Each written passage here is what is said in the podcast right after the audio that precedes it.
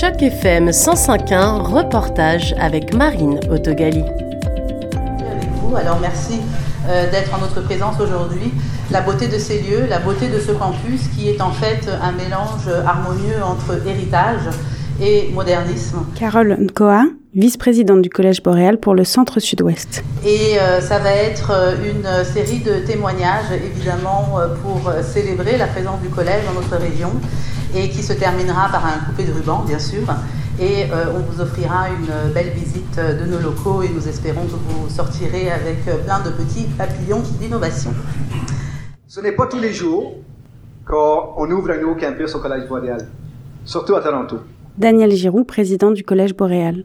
À Toronto, depuis 2002, cinq emplacements temporaires.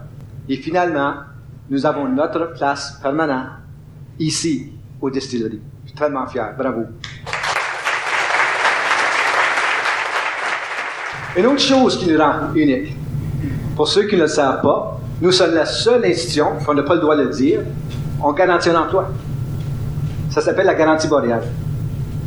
Si un étudiant, diplôme du Collège Boréal, un an plus tard, ne trouve pas un emploi dans son domaine, il peut revenir au Collège Boréal et prendre n'importe quel programme qu'il veut, et c'est le Collège Boréal qui va payer les frais de scolarité. Nous sommes tellement fiers de la qualité, non seulement de nos produits, mais du personnel aussi.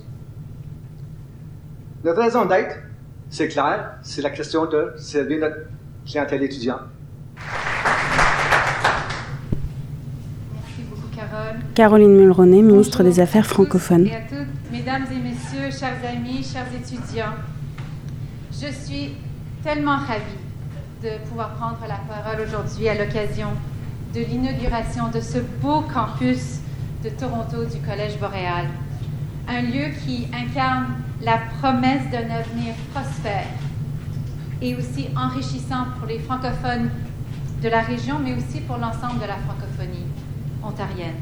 Madame la ministre, vous nous aiderez à couper ce beau ruban. Alors on compte. Deux, trois. Ouais. Voilà, on va passer au photo et on va vous inviter à euh, vous servir et euh, visiter euh, nos locaux avec euh, Gilles et Mathieu qui sont juste, au. Alors aujourd'hui, je pense que c'est un moment de joie. Je pense que c'est aussi un grand moment pour le Collège Boréal qui se stabilise après euh, presque deux décennies euh, de euh, changement de bâtiment et aujourd'hui célèbre sa présence à la distillerie, une présence qui va durer pour d'autres décennies évidemment. Alors, je sais pas, on est dans un, on est dans un lieu absolument un petit peu mythique pour moi parce qu'on est quand même à la distillerie de Toronto et un site qui mélange histoire et surtout modernisme et innovation. Et je pense que c'est très proche des valeurs du collège, euh, de jamais perdre notre héritage et puis de toujours aller vers l'avant euh, sans laisser tomber euh, nos rêves et nos objectifs. hein. Et donc un nouveau lieu, et pour vous, il y a aussi une nouveauté. Est-ce que vous pouvez m'expliquer un peu cette nouveauté de votre côté? Oui, nou nouveau lieu, nouveauté pour moi bien sûr, euh, parce que euh, je suis toute nouvelle euh, vice-présidente de tous les campus du centre sud-ouest. Et l'intention évidemment, c'est de valoriser notre présence et de développer aussi nos programmes et puis nos relations avec les communautés franco-ontariennes pour qu'elles puissent continuer de s'épanouir à travers nos programmes et accéder économiquement à des carrières de leur choix. Et on sait que c'est pour se sentir heureux dans la vie, bah, il faut qu'on ait aussi un bel emploi. Et euh, je pense que euh, le collège a cette euh, finesse de comprendre au niveau local quels sont les besoins des communautés et d'adapter les programmes en fonction de ces besoins-là, avec une vision vraiment euh, 360 quelque part hein, qui accompagne l'étudiant aussi dans d'autres sphères privées de sa vie en dehors de ses études. Alors je trouve que tout ça c'est bien pensé et je suis honorée finalement d'être le capitaine du bateau des campus du centre sud-ouest. hein. Ce nouveau lieu, il, vient aussi avec euh, des nouvelles offres, avec euh, des nouveautés pour les étudiants?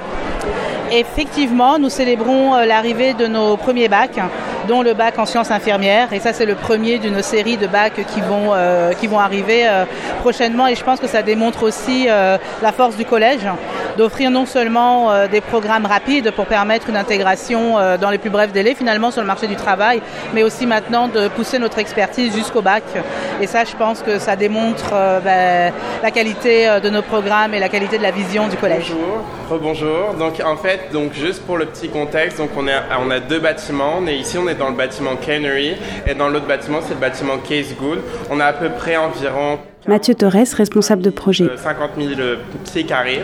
Et donc euh, ici, donc c'est un espace où il y a beaucoup de salles de classe. Et donc côté historique, c'est qu'ici dans ce bâtiment-là, c'est ici qu'on fabriquait l'alcool, parce qu'on peut remarquer que la hauteur sous plafond, il y a vraiment une différence par rapport à l'autre bâtiment. Donc ici, on faisait fermenter l'alcool, et c'est également ici que, parce qu'il n'y avait pas que l'alcool, il y avait aussi de l'eau de vie, euh, de la liqueur, tout ça.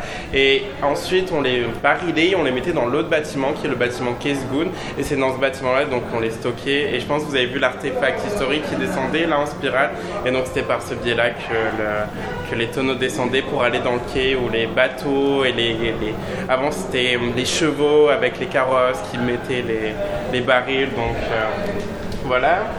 Donc ici on a notre laboratoire de travail social. Donc je ne sais pas s'il y a quoi on peut peut-être euh, oui bonjour. Donc euh, ici c'est le bureau donc, de travail social. Donc l'idée dans ce concept c'est que il y a donc une salle d'observation à côté où la professeure ou le professeur sera derrière la vitre et il y a également une caméra et donc c'est un laboratoire de simulation. Donc les personnes qui passent des examens et qui doivent se faire valider, bah, le, professeur peut les observer en pleine simulation. Et on a également une belle vue euh, depuis ce bâtiment-là de, vraiment du cœur de la distillerie quand on regarde par la fenêtre. Et euh, c'est magnifique, ouais.